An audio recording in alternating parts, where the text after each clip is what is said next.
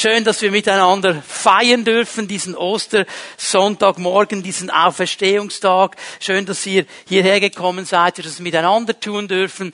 Schön auch und herzlich willkommen all diejenigen, die zugeschaltet sind über den Livestream und uns von irgendwoher mitverfolgen, mit uns diesen Gottesdienst feiern. Es ist der Höhepunkt des Osterfestes dieses Jahres und es ist der bedeutendste, der genialste, der schönste, der gewaltigste Moment in der ganzen Geschichte. Es gab keinen gewaltigeren Moment und keinen wichtigeren Moment als dieser Morgen, an dem Jesus von den Toten auferstanden ist. Und wir das feiern dürfen. Nicht nur hier, wir in Bern, sondern auf der ganzen Welt. Die Christen heute daran denken, dass an diesem Tag das Gewaltige entstanden, äh, erstanden ist. Jesus ist nicht im Grab geblieben. Er hat den Tod und das Totenreich besiegt. Die können ihn nicht halten. Er lebt und weil er lebt, können wir mit ihm leben. Das ist das Geniale, das wir feiern dürfen. Ich weiß, es ist noch ein bisschen früh. Aber einige sind da, wunderbar. König Jesus, ihn dürfen wir feiern heute Morgen. Und dieser König, dieser Erlöser, dieser Sieger, dieser Befreier, dieser Erretter, was könnten wir noch alles sagen? Wir haben es auch schon gehört in diesen Eindrücken, in diesen Zeugnissen. Er will uns heute Morgen begegnen. Ist es bewusst? Er möchte uns begegnen. Er möchte uns neu kommen. Wir werden heute Morgen miteinander unseren Blick aufs Johannesevangelium richten. Und ich werde eines sehen, es ist eine hochinteressante Sache, alle vier Evangelien reden über diese Auferstehung, sie reden über diesen Auferstehungsmorgen, aber alle vier Evangelien handeln diesen einen Moment, dass Jesus auferstanden ist, eigentlich relativ kurz ab. So plus minus zehn Verse wird uns da erklärt, Jesus ist auferstanden, der Stein ist weg, das Grab ist offen und so weiter. Aber was dann sehr klar erklärt wird, vor allem hier im äh, Johannesevangelium, wie Jesus der als Auferstandener den Menschen begegnet. Der ganze Rest von Kapitel 10 in Johannes 20 bis zum Schluss dann, Ende Kapitel 21, geht es eigentlich nur darum, dass dieser Auferstandene als Auferstandener Menschen begegnet. Dass er die Nähe zu Menschen sucht. Und Jesus hat als Auferstandener nichts anderes gemacht, als das, was er schon während seiner ganzen Zeit auf dieser Erde gemacht hat. Er hat Menschen gesucht. Er ist den Menschen nachgegangen. Er hat Menschen berührt geführt. Er hat Menschen neue Hoffnung gegeben. Und da hat er nicht aufgehört. Das ist die Aufgabe, die wir als sein Leib auch heute noch haben. Menschen Hoffnung zu geben. Wir wollen mal ein bisschen miteinander hineinschauen, wie er diesen Menschen begegnet ist. Johannes 20, Vers 1. Früh am ersten Tag der Woche, als es noch dunkel war, kam Maria von Magdala zum Grab und fand den Stein vom Eingang weggerollt. So, hier mal zwei, drei wichtige Punkte. Es war noch dunkel, sagt uns die Bibel hier. Da müssen wir verstehen, dass man in der Dunkelheit in der damaligen Zeit, vor allem als Frau, nicht einfach so auf die Straße ging. Es war relativ gefährlich. Man blieb im Haus, bis es hell war. Und Maria geht trotzdem in der Dunkelheit schon.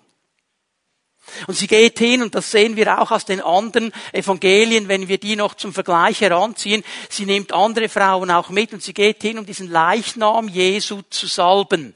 Noch einmal ihm so die letzte Ehre zu erweisen. Und wir merken hier, sie ist nicht früh am Morgen in der Dunkelheit aufgestanden, weil sie innerlich so angetrieben wäre und gesagt hätte, hey, Jesus hat doch gesagt, am dritten Tag steht er auf, ich will das sehen sondern was sie bewegt hat, war vielmehr, ja, wer, wer rollt den Stein weg und können wir jetzt diesem Leichnam noch die letzte Ehre erweisen? Das hat sie eigentlich viel mehr bewegt, als das, was sie dann erlebt hat. Und sie kommt da hin und sieht, der Stein ist schon weg. Das haben die ja diskutiert miteinander auf dem Weg, wie die anderen Evangelien sagen. Ja, wer wird den Stein wegrollen? Jetzt kommen die da hin, das Grab ist offen. Und was macht sie? Vers 2. Sie lief zu Simon Petrus und dem anderen Jünger, den Jesus lieb hatte, und sagte, sie haben den Herrn aus dem Grab weggenommen und ich weiß nicht, wo sie ihn hingebracht haben. Sie sieht, das Grab ist leer, sie rennt sofort zurück. Interessant, wie die Bibel das erwähnt.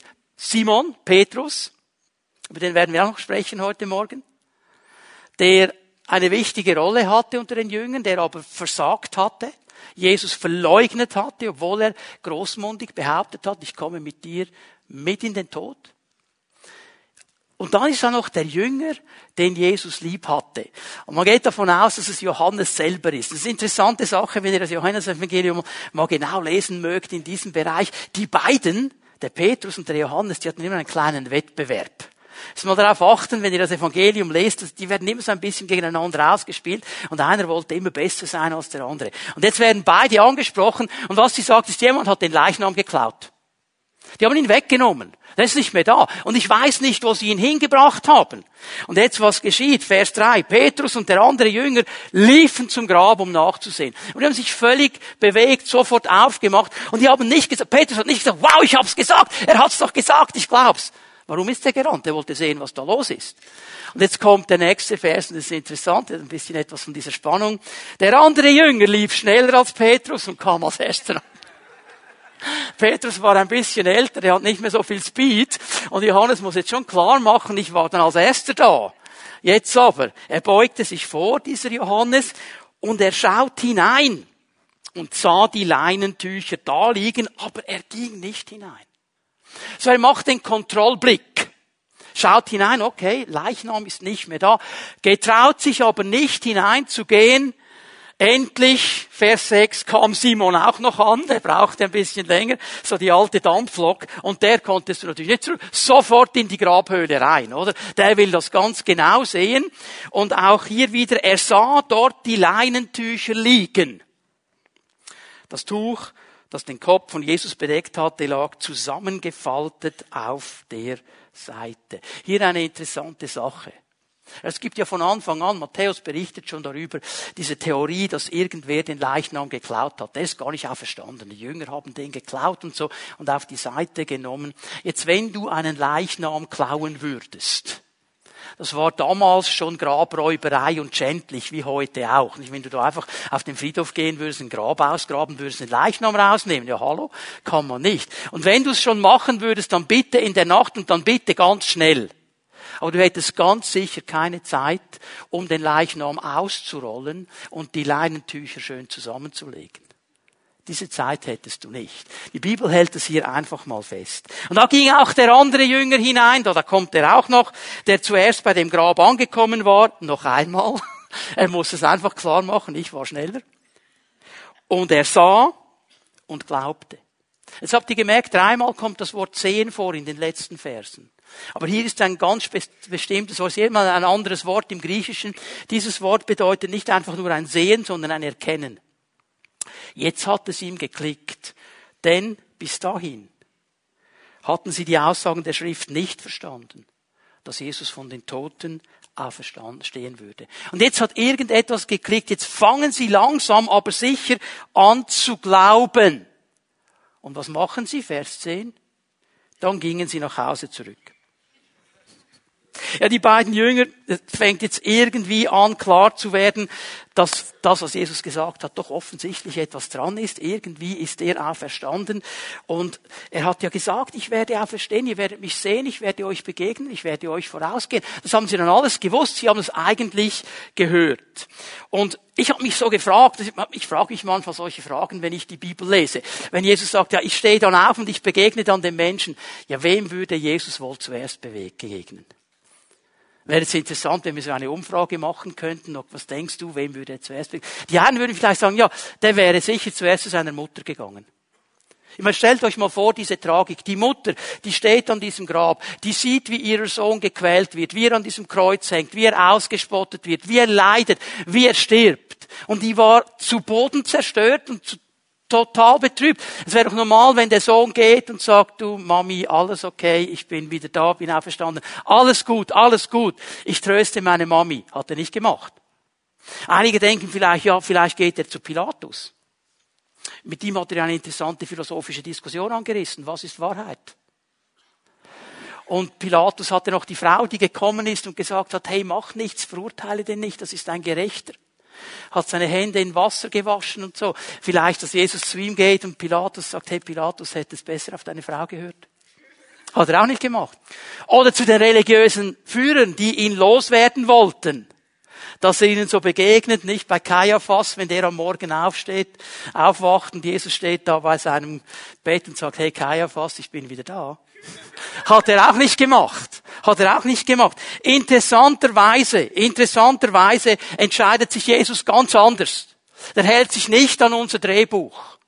Und was ich euch heute Morgen zeigen möchte, ist, dass er drei Menschen begegnet, gesondert begegnet. Ich spreche jetzt nicht von den Begegnungen, wo alle Jünger zusammen waren, sondern er hat drei Menschen herausgepickt und mit diesen drei Menschen so einen Einzelabrieb gemacht. Ich sag's jetzt mal so. Er hat mit ihnen etwas festgemacht. Ihnen ist er begegnet und keiner von ihnen war besonders fröhlich, war besonders gläubig, war besonders treu, war besonders erfolgreich. Er hat nicht diese Menschen gesucht. Und ich glaube, dass uns diese Tatsache ermutigen sollte und uns eine neue Sicht geben sollte auf die Kraft der Auferstehung. Jesus lebt und er begegnet Menschen und er sucht Menschen. Und er sucht nicht die Bekannten, er sucht nicht die Erfolgreichen, er sucht nicht die, die etwas vorzuweisen haben, er sucht nicht die Oberfrommen, er sucht dich und mich. Er sucht ganz normale Menschen. Menschen, die vielleicht bei uns beim Radar durchfallen werden. Und Jesus begegnet diesen Menschen. Und das ist sein tiefstes Herzensanliegen. Jesus möchte Menschen begegnen. Er sucht die Nähe zu Menschen. Und ich habe gebetet für diesen Gottesdienst heute Morgen, dass unser Herz sich öffnet und wir verstehen, dass er uns neu sein will dass wir nichts vorweisen müssen, dass er uns begegnen möchte, dass er ein Anliegen hat, mit uns zusammen zu sein und dass wir diese komischen Barrieren, die wir uns manchmal aufbauen, auf die Seite legen dürfen und eine Begegnung haben mit dem Auferstandenen. Er begegnet zuallererst einer Frau. Ihr Name ist Maria von Magdala. Diese Maria von Magdala ist die erste Person. Wir gehen mal miteinander ins Markus Evangelium. Markus 16, Vers 9. Jesus war am frühen Sonntagmorgen von den Toten auferstanden und erschien zuerst, zuerst Maria von Magdala, die er von sieben Dämonen befreit hatte. Wir wissen nicht viel über diese Maria von Magdala. Wir sehen hier, okay, sie ist eine Nachfolgerin Jesu. Sie war mit ihm zusammen unterwegs. Das hat Lukas in seinem Evangelium hervorgeholt. Wir wissen, woher sie kommt, aus Magdala. Magdala ist ein kleiner Ort am See Genezareth. Und wir wissen etwas davon, dass Jesus sie befreit hat. Sie hatte sieben Dämonen. Jetzt, bevor wir zu schnell versuchen, das mit irgendwas in Verbindung zu bringen, die Bibel macht diese Verbindung nicht. Die Bibel sagt einfach, diese Frau hatte sieben Dämonen. Wo sie sich die aufgeladen hatte, wird hier nicht erklärt. Und es gibt viele Leute, die sie dann in Zusammenhang bringen mit dieser Prostituierten, die dann zu Jesus kommt und mit seinen Tränen, mit ihren Tränen die Füße von Jesus wäscht. Das kannst du biblisch so nicht belegen, dass es dieselbe Frau war. Das weiß man einfach nicht. Wir bleiben hier einfach mal im Range der Bibel drin. Wir wissen, sie kommt aus Magdala. Wir wissen, sie war eine Nachfolgerin. Wir wissen, sie hat die Befreiung mit Jesus erlebt, er hat sie frei gemacht, hat ihr neues Leben geschenkt und wir wissen, sie ist eine Frau. Warum ist das wichtig? In der damaligen Kultur war das Zeugnis einer Frau nichts wert. Eine Frau hatte nichts zu sagen. Man hat gesagt, die Frauen, die sind viel zu unbesonnen damals, hat man das gesagt, nicht heute, okay? Die sind viel zu gefühlsbetont, die waren nicht zugelassen vor Gericht als Zeugen. Und wieso begegnet Jesus einer Frau? Weil dieses Zeugnis wäre nicht angenommen. Dieses Zeugnis würde verlacht werden. Und ich meine, Lukas 24, Vers 11. Die beiden Jünger, die da unterwegs sind nach Emaus und Jesus begegnet ihnen. Dann erzählen sie ihm, was da passiert ist. Und dann sagen sie zu allem noch die Frauen. Dann sind die noch gekommen und haben noch gesagt, wir haben den gesehen, der ist auch verstanden. Vers 11. Für uns klang die Geschichte aber völlig unsinnig. Das sind ja Frauen gewesen, das ist doch unsinnig. Wir glaubten ihnen nicht. Und Jesus begegnet zuerst einer Frau. Entgegen aller Konventionen. Entgegen allen kulturellen Regeln der damaligen Zeit kommt Jesus und begegnet dieser Maria. Die Frage ist, warum? Warum begegnet er ihr zuerst? Warum? Wir lesen mal ein bisschen weiter, Vers 11, Johannes 20. Maria stand weinend draußen vor dem Grab und während sie weinte, beugte sie sich vor und schaute hinein. In diesem kleinen Vers zeigt uns Jesus eine Frau, die völlig erschüttert war, deren Herz zerbrochen war. Weinen, weinen, weinen. Das ist das Einzige, was sie noch konnte. Jetzt haben sie ihren Herrn gekreuzigt. Er ist am Kreuz gestorben. Die hat noch nicht geglaubt, dass er auferstanden ist. Die wollte ihn einfach noch die letzte Ehre erweisen. Sie wollte ihn noch einmal salben. Sie wollte das tun, was sie eigentlich tun musste, auch von der jüdischen Kultur her. Und jetzt hat jemand den Leichnam weggenommen. Jetzt weiß sie nicht mal, wo der Leichnam ist. Und sie ist total zerstört innerlich. Sie ist total traurig, tief erschüttert, Herz gebrochen keine Hoffnung mehr. Und weißt du, im Judentum hat man das nicht zurückgehalten.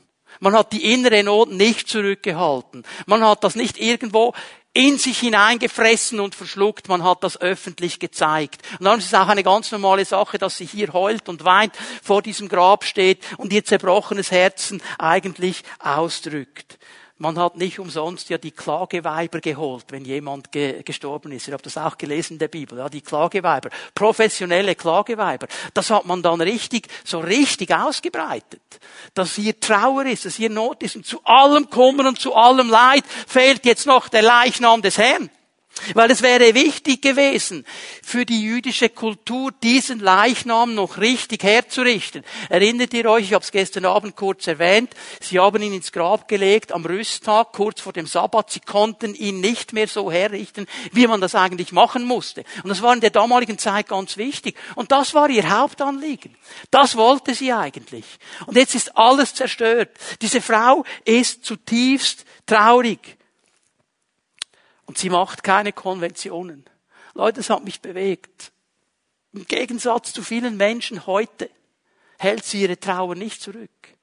Was sie bewegt, sie hält, hält es nicht zurück. Sie baut nicht Mauern auf. Manchmal habe ich den Eindruck, wir Christen sind Spezialisten im Aufbauen von Mauern.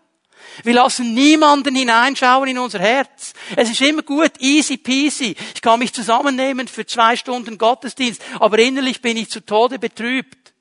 Und wir lernen nicht mehr über diese Dinge zu sprechen. Wir lernen nicht mehr, diese Dinge auch ans Licht zu bringen und richtig damit umzugehen. Damit hatte diese Frau kein Problem. Sie hat es allen gezeigt. Sie hat sich nicht geschämt. Sie war echt und ehrlich. Und ich glaube, das müssen wir neu lernen. Wir müssen uns doch nicht schämen, wenn es uns mal nicht so gut geht. Wir dürfen ehrlich sein und echt sein.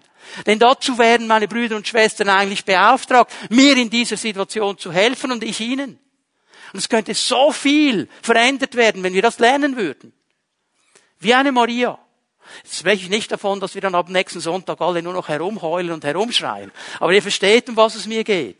Wieso müssen wir uns immer in eine Form hineinpferchen und können nicht mehr ehrlich sein? Diese Maria hat das einfach gelebt. Sie hat allen gezeigt, wie es ihr geht.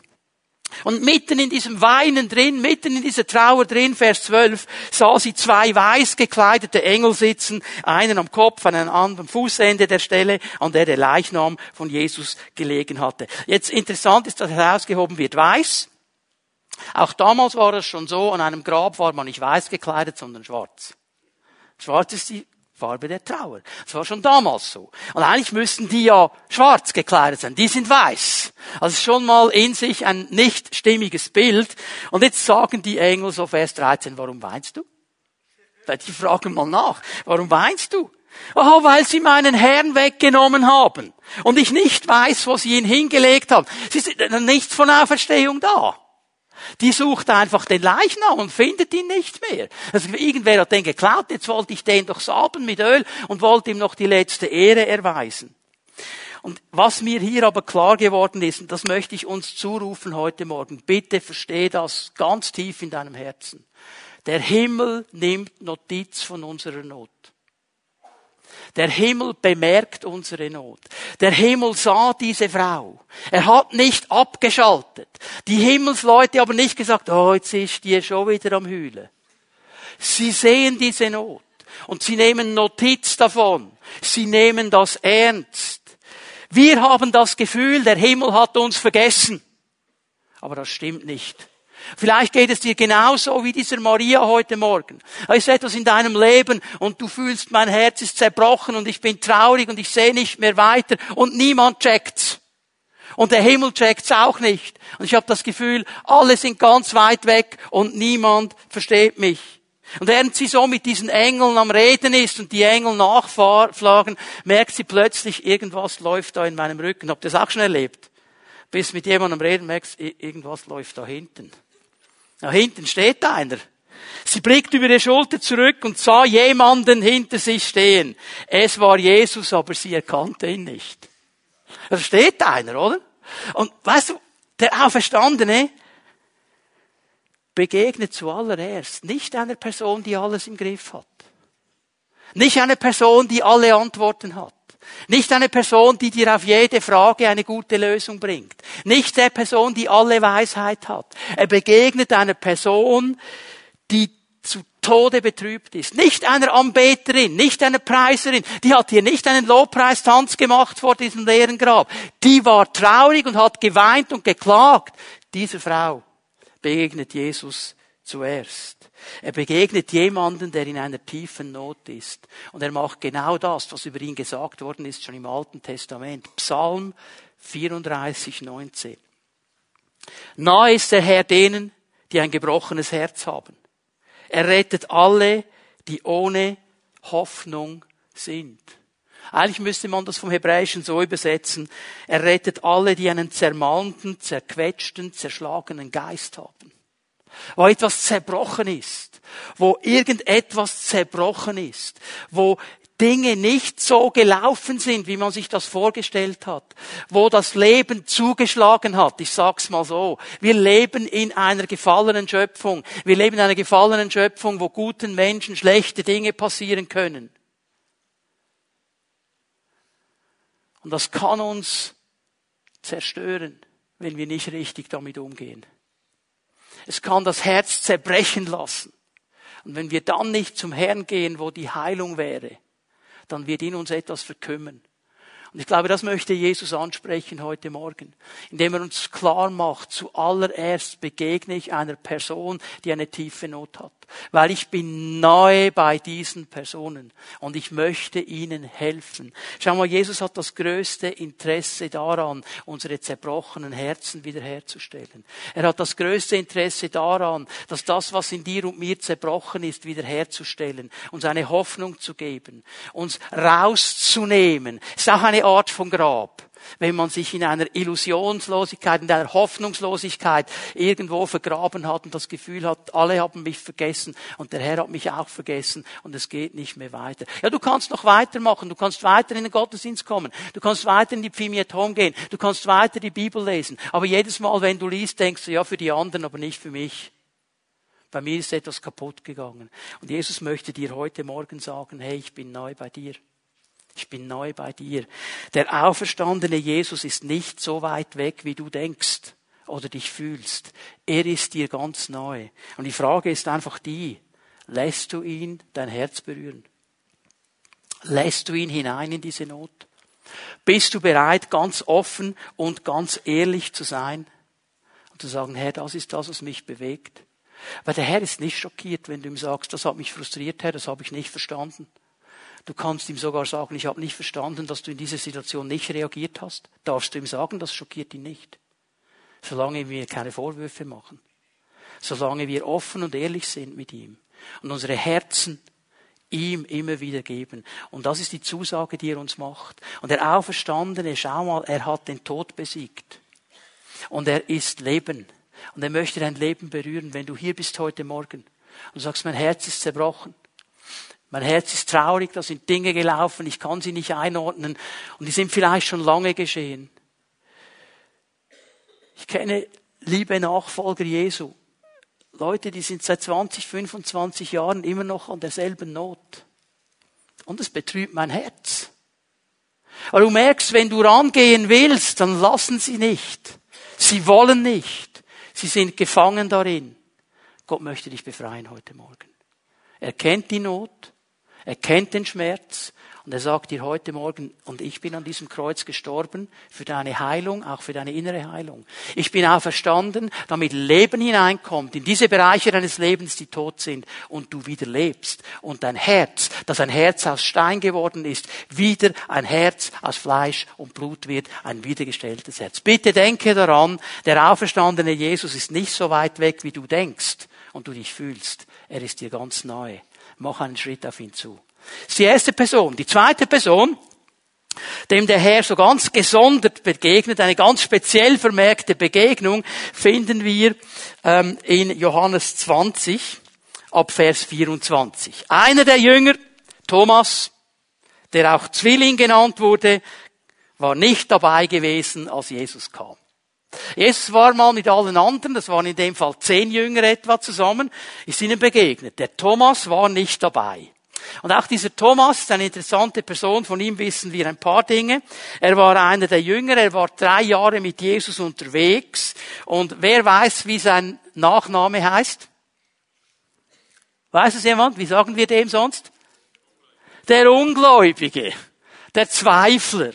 Also, zuerst begegnet er einer Frau, der man so nicht hätte begegnen dürfen, und dann begegnet er einem Zweifler. Er begegnet nicht einem Glaubenshelden. Er begegnet nicht jemandem, der sein Leben im Griff hat. Von dem wenigen, was wir wissen über Thomas, lässt sich erahnen, dass er wahrscheinlich nicht der optimistischste Mensch gewesen ist. Er war eher ein Pessimist. Das ist einer der Typen, die haben das Glas ist immer halb leer. Egal, ist immer halb leer. Er war nicht der Optimist.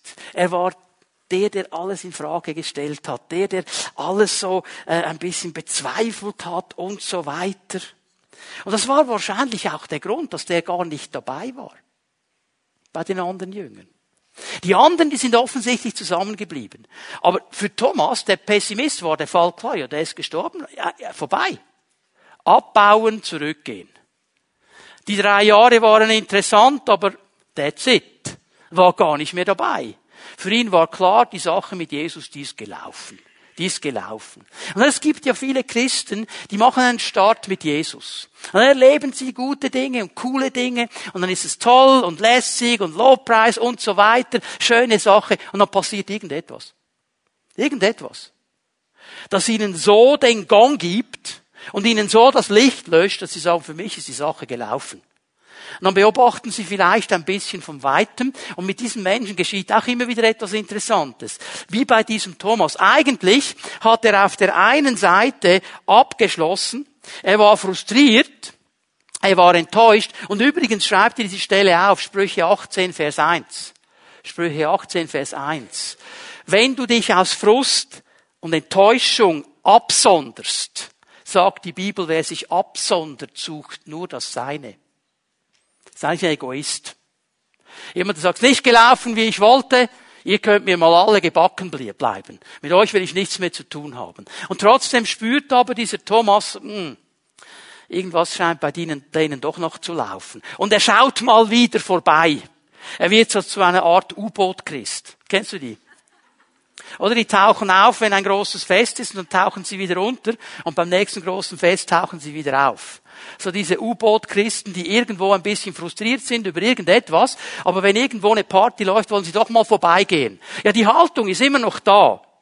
Und was machen die lieben Christen, wenn so ein U-Boot auftaucht? Jetzt kommt der Thomas und die reiben's noch richtig ein. Wir haben den Herrn gesehen. Du nicht, hä? Selber geschuld. Bist ja nicht da gewesen, oder? Die reiben's noch ein bisschen ein. Die nehmen den nicht ernst. Sie reiben. Wisst ihr, das ist auch eine Form von Selbstschutz. Dass ich mich in meiner Frömmigkeit irgendwo einordne und alle anderen ein bisschen einreibe, die nicht so fromm sind. Dann reden wir nämlich nicht über mich. Und sie reiben sie ihm doch gleich mal ein, ja, wir haben ihn gesehen. So, der Pessimist, der Zweifler hat einmal mehr etwas verpasst. Was denkt er jetzt? Hast du mal überlegt, was bei dem losgeht? Die ganze Begeisterung, die die jetzt haben, wir haben den Herrn gesehen. Das löscht dem noch mehr ab.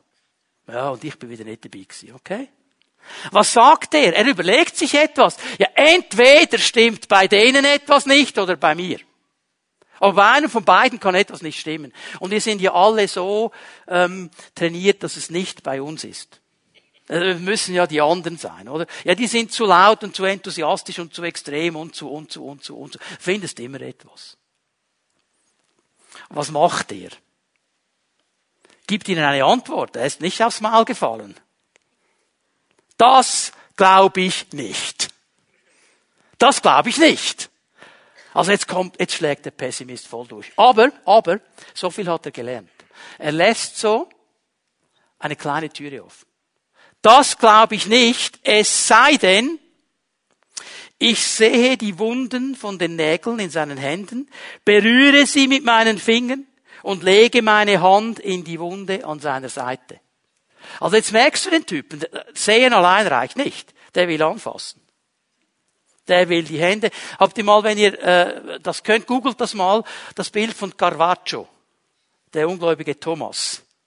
Das ist so ein geniales Bild, siehst du wirklich, wie er seine Finger da in die Wunde hineinsteckt. Er hat das so genial gemalt, das Gefühl, seine Fotografie müsst ihr mal googeln. Geniales Bild. Also Thomas, der meint das wirklich ernst. Und weißt du, was mich begeistert? Weißt du, was mich begeistert? Jesus lässt sich von so einer pessimistischen Haltung nicht abschrecken. Jesus lässt sich von einem Zweifler nicht abschrecken.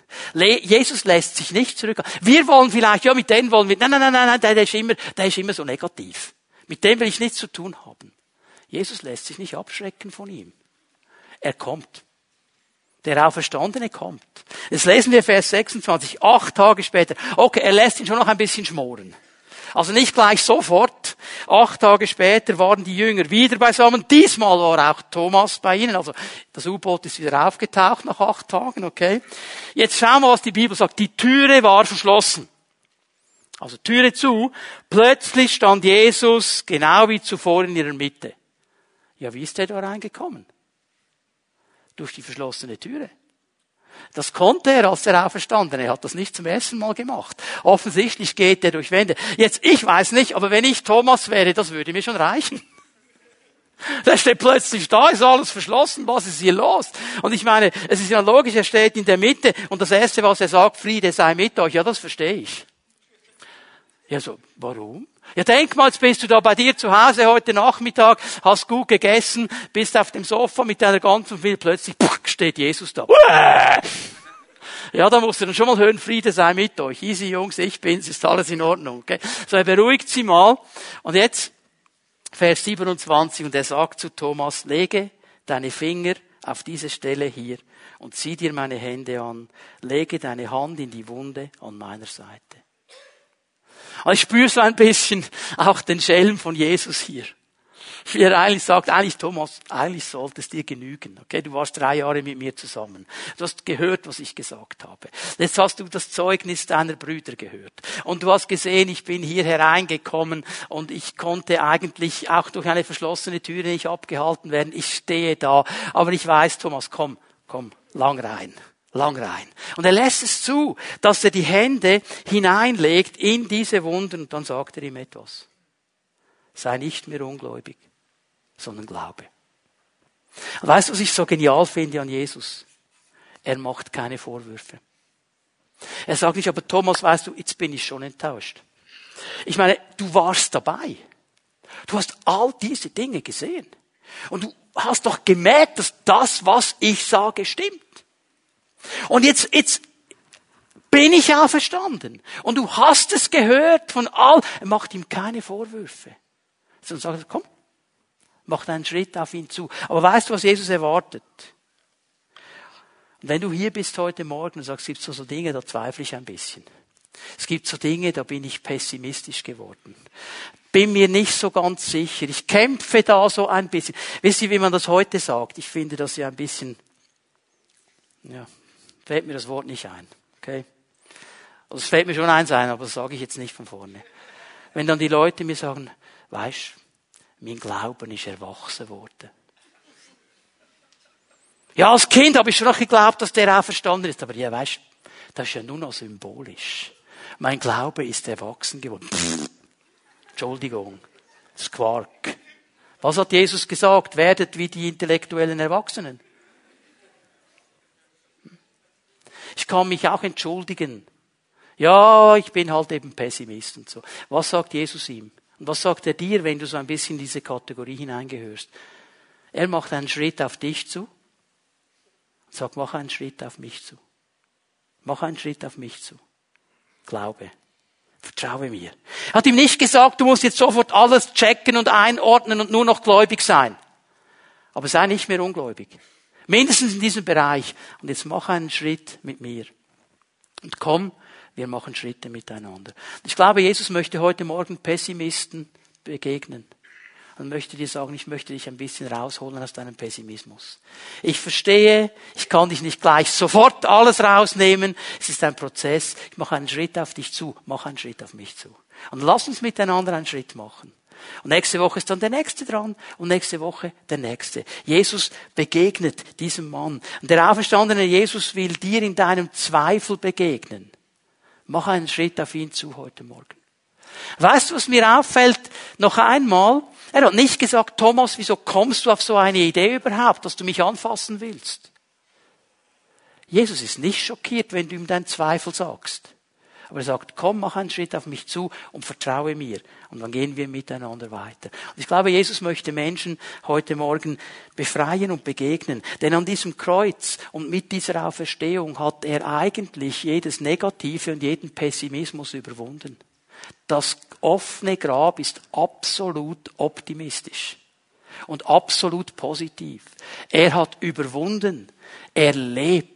Und ich glaube, Jesus möchte dir hier begegnen heute Morgen und dich ein bisschen herausholen aus dieser pessimistischen Grundtonhaltung und dich ein bisschen neu ausrichten auf das, was möglich ist mit ihm. Jesus begegnet einem Menschen in tiefer Not und Hoffnungslosigkeit. Er begegnet diesem Zweifler und dann lesen wir noch etwas über eine dritte Begegnung.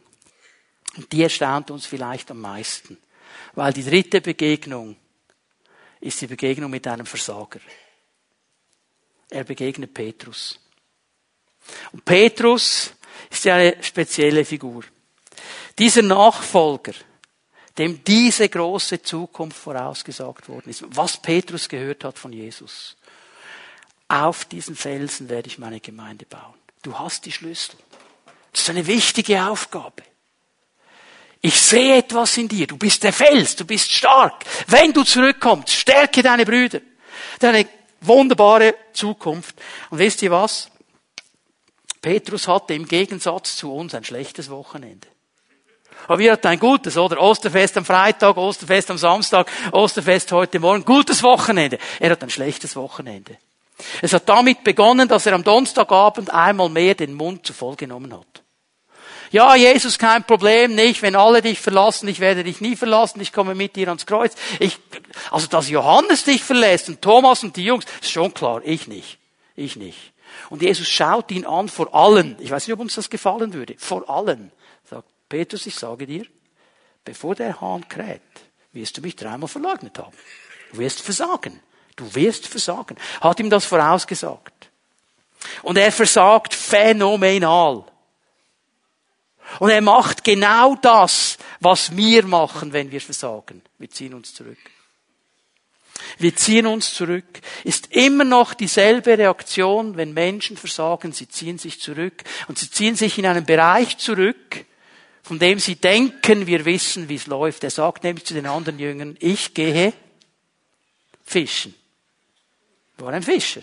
Das war sein Business. Von klein auf. Der ist mit diesem Boot verwachsen. Mit dem See Genezareth verwachsen. Der kannte das. Er sagt, okay, also hier habe ich versagt, ich habe es falsch gemacht. Mit Fischen kann ich nichts falsch machen. Ich gehe einfach dahin zurück in diesen sicheren Bereich.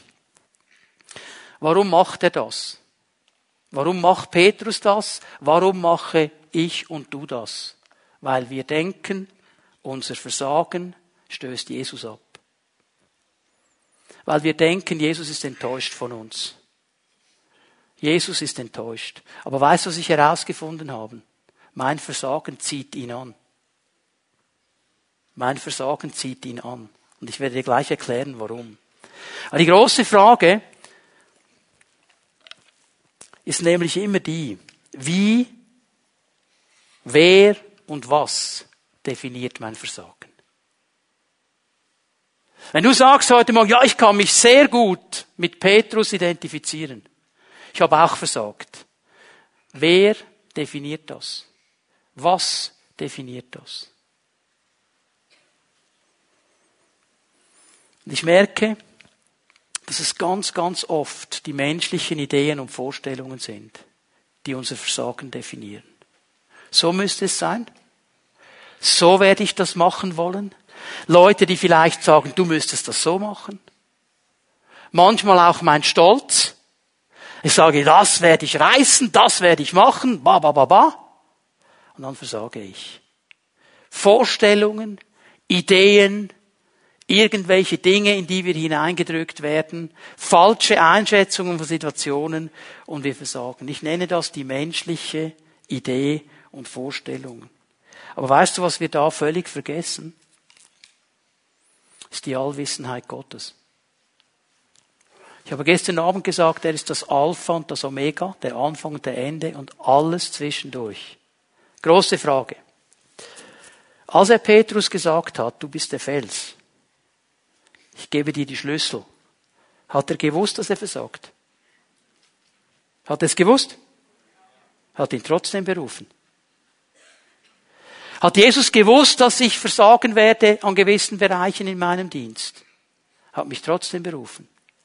Hat er gewusst, dass du versagen wirst in gewissen Bereichen deines Lebens? Hat er dich trotzdem berufen? Wer definiert Versagen? Dann willst du mir erklären, Jesus beruft Versager und Versagerinnen. Ja, macht er. Wir sind alle Versager und Versagerinnen. Aber wie wir damit umgehen, ist die große Frage. Was wir dann machen. Und jetzt sind die zurückgegangen, haben gefischt, nichts gefangen, einmal mehr. Jesus, Petrus viel mehr kannte ja die Sache. Er wusste, es ist nachtlang fischen, nichts. Und dann sieht, steht da wieder einer am Strand. Zuerst haben sie gar nicht gemerkt, dass Jesus ist. Er ruft, Kinder, habt ihr nichts gefangen? Spätestens dann hätte es ja Klick machen sollen. Hat's immer noch nicht. Werft das Netz mal auf der anderen Seite aus. Wusste er auch, wie das funktioniert? Hat er schon erlebt am gleichen See. Wirft das Netz heraus, zieht die Fische rein und dann checkt er's. Es ist Jesus. Und er kommt und Jesus hat schon Frühstück vorbereitet und Petrus hat vielleicht gedacht, so cool, Jesus hat Frühstück gemacht, Fische und so, super Sache und vielleicht innerlich gehofft, jetzt lassen wir das einfach und machen weiter. Vers 15, Johannes 21. Nach dem Frühstück sagte Jesus zu Simon Petrus, so. Jetzt hatten sie gemeinsam Frühstück und jetzt sagt er so, Petrus, und jetzt gehen wir mal miteinander spazieren. Kannst du dir vorstellen, was in dem Jünger abging? Was hat der wohl gedacht? Was hat der wohl gedacht in diesem Moment? Weil du hast so richtig volle Kanne versagt. Ich meine, dein Chef, oder noch schlimmer, deine Frau, die haben genau gesagt, wie du es machen sollst. Und sie haben genau gesagt, mach es so, mach es so mach es so, mach es nicht so. Okay? Aber wir Männer wissen ja immer, wie es geht und wir wissen, wie es besser geht. Wir machen es nicht so, wie die Frau sagt. Und wir versagen. Und sie kommt und sagt, Schatzi. Okay. Was macht Jesus mit Petrus? Simon, Sohn des Johannes, liebst du mich mehr als die anderen? Fangfrage. Warum Fangfrage? Was hat er gesagt? Ja, okay, ich meine, Jesus, dass die anderen dich verlassen werden, das ist schon klar. Ich nicht. Liebst du mich mehr als die anderen? Jetzt, Petrus ist lernfähig. Du weißt, dass ich dich lieb habe. Er sagt, na ja, ja, klar liebe ich dich mehr als die anderen. Du weißt, ich habe dich lieb. Okay? Was macht Jesus? Weide meine Lämmer. Darf ich die Frage anders stellen, anders formulieren? Ja, aber Petrus, wenn du mich liebst, warum hast du aufgehört, deinen Dienst zu tun? Warum hast du dein Versagen so weit aufgebaut, dass du aufgehört hast, den Dienst zu tun, zu dem ich dich berufen habe, wenn du mich liebst? Dann hat es wieder mal ein bisschen gedreht, sie gehen ein paar Schritte weiter. Jesus wiederholt die Frage, Simon, Sohn des Johannes, liebst du mich? Petrus antwortete, Herr, du weißt, dass ich dich lieb habe. Hüte meine Schafe. Wenn du mich lieb hast, Petrus, wieso hast du deinen Dienst aufgehört? Wenn du mich lieb hast, warum hast du aufgehört, das zu tun, was ich über deinem Leben ausgesprochen habe? Merkst du, was er hier macht? Er sagt nicht, warst du erfolgreich? Hast du es richtig gemacht? Hast du keine Fehler gemacht. Sagt, liebst du mich? Liebst du mich? Das ist der Schlüssel. Das ist der Schlüssel. Und er fragt, fragt ihn ein drittes Mal, hast du mich lieb? Ich werde jetzt nicht sehr auf die verschiedenen Punkte eingehen mit der Liebe. Das kommt dann in einer Predigt in etwa drei, vier Wochen nochmal ein bisschen genauer. Aber er sagt ihm zum dritten Mal, mach deinen Dienst. Petrus ist ein bisschen enerviert. Du weißt, dass ich dich lieb habe, also mach meinen Dienst. Was lerne ich daraus? Der auferstandene Jesus lässt dich nicht fallen, wenn du versagt hast. Er lässt mich nicht fallen und er lässt dich nicht fallen. Er sagt, komm einfach wieder nah an mein Herz. Liebst du mich noch? Ich liebe dich immer noch. Ich habe dir nie gesagt, du musst ein fehlerloses Leben führen. Aber ich sage, wenn du dein Herz ausrichtest in Liebe zu mir, dann gehen wir miteinander vorwärts. Und wenn du versagst, Klammer, und du wirst versagen, Klammer geschlossen, dann bin ich da. Und ich helfe dir. Der auferstandene Jesus möchte dir heute Morgen begegnen. Es sind Menschen hier. Und in deinem Leben ist es wie eine Mischung aus allem zusammen. Du bist frustriert und pessimistisch und hast aufgegeben, weil viele Dinge nicht so gelaufen sind, wie du dir das vorgestellt hast, wie du mal irgendwann gedacht hast. Und du bist an einen Punkt gekommen, wo du dir erklärt hast, ich habe versagt und darum ist das so gekommen. Und du hast dich zurückgezogen.